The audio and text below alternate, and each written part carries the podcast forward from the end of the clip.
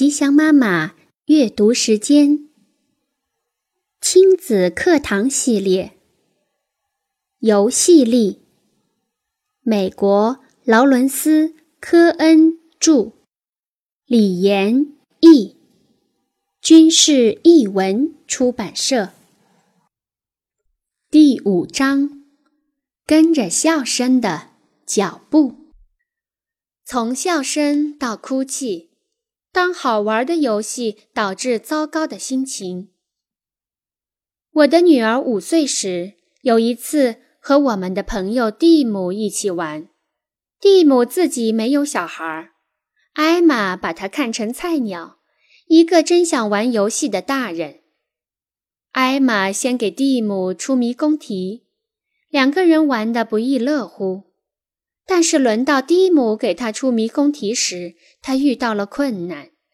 蒂姆想帮他，但却让他更加沮丧。他对蒂姆说：“我讨厌你。”还说了一些不太好听的话，愤然离去。再回来时，他开开心心的，好像什么事都没发生过，还要准备继续玩。但是可以看出，蒂姆还没恢复过来。他觉得有点惊讶，不明白为什么蒂姆还在生气。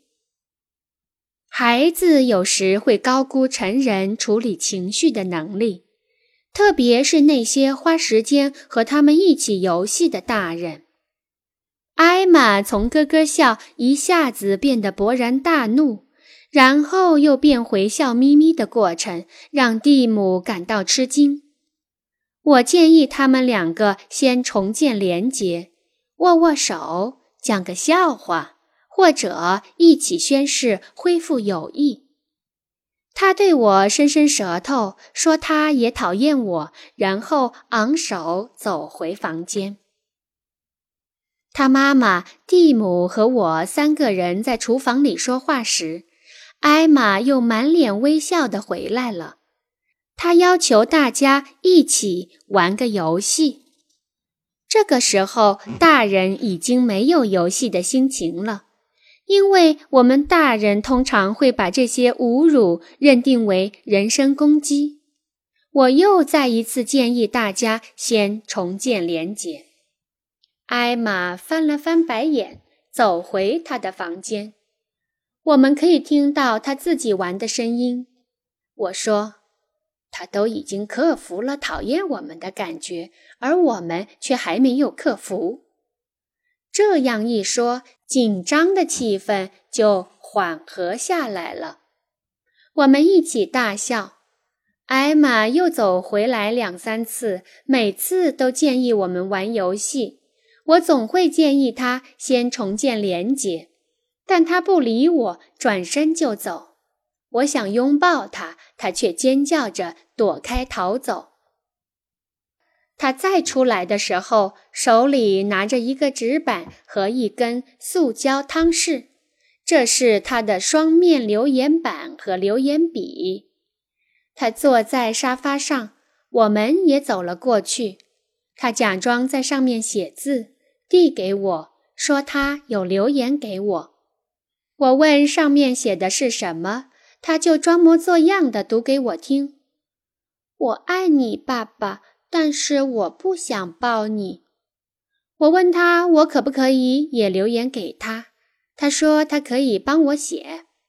他又假装在上面写字，然后读给我听：“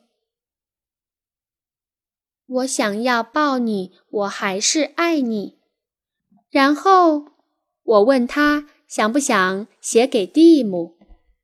他在他的板子上写，又读道：“有时候我假装讨厌你，你当真了。”蒂姆说：“是的，我搞错了，我真的当真了。”他又再写了一些，念给蒂姆：“我假装不喜欢你，但我真的喜欢你。”蒂姆说：“那真是一个神奇的双面留言板。”他回答：“是的。”在这个故事里，并没有出现笑声，但我之所以引用它，是想说明，在游戏中情绪会很快的变化。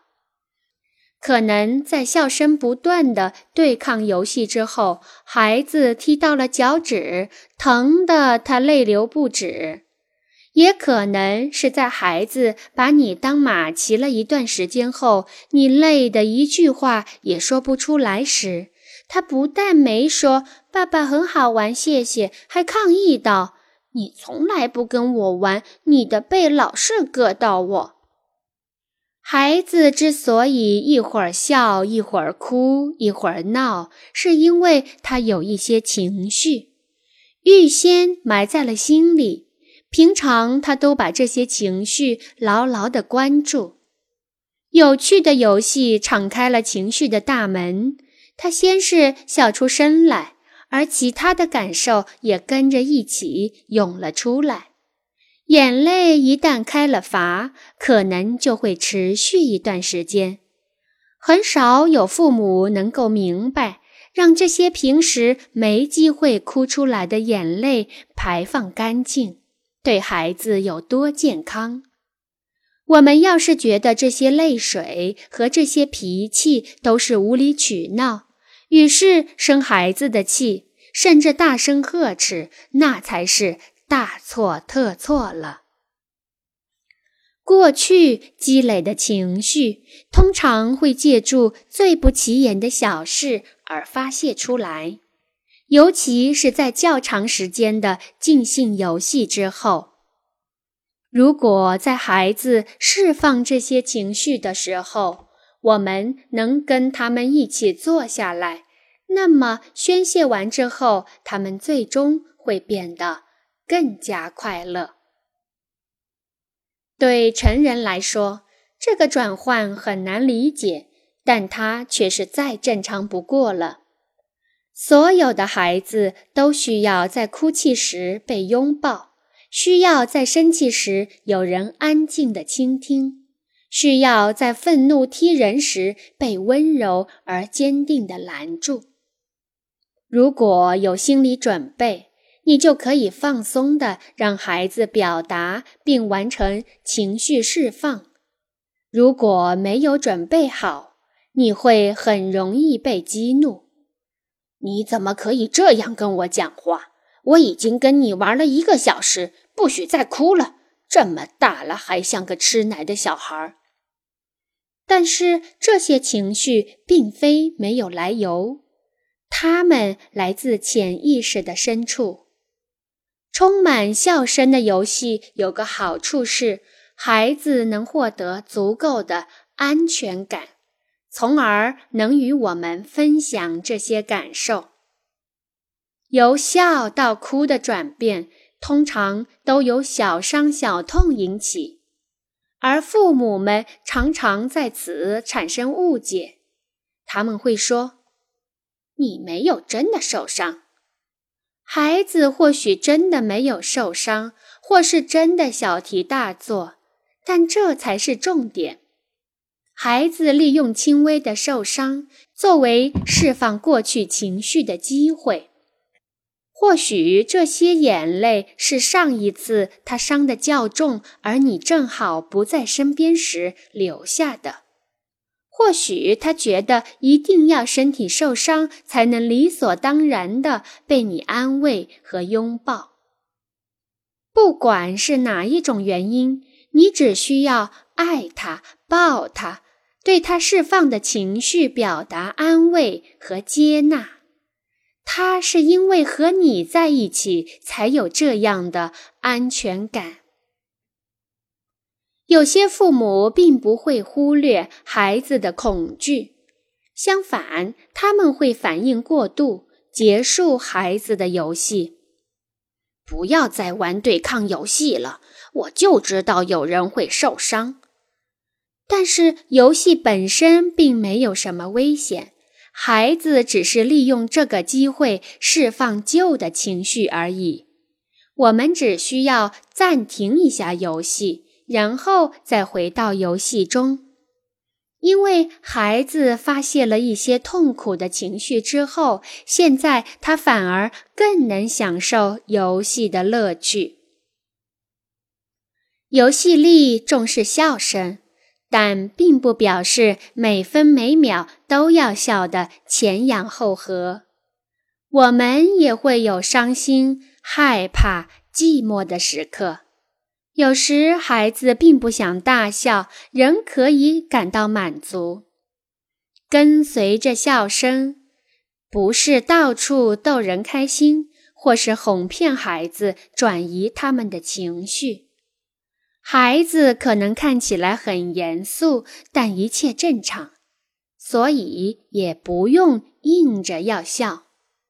满足的认真与冷漠的严肃之间。差别在于是否投入。孩子对正在做的事投入吗？他是很专心、放松而感兴趣吗？他还是觉得没意思、无精打采，遇到了困难？罗杰斯和索亚说：“当你想弄清楚孩子的游戏进行的如何。”你得先问自己：孩子很快乐吗？他们的眼睛里有亮光吗？这个亮光表示笑声正要出现，或者它可以是一种心满意足的严肃，或是完成挑战的满意感受。带来笑声的愉悦游戏能够帮助孩子做好准备。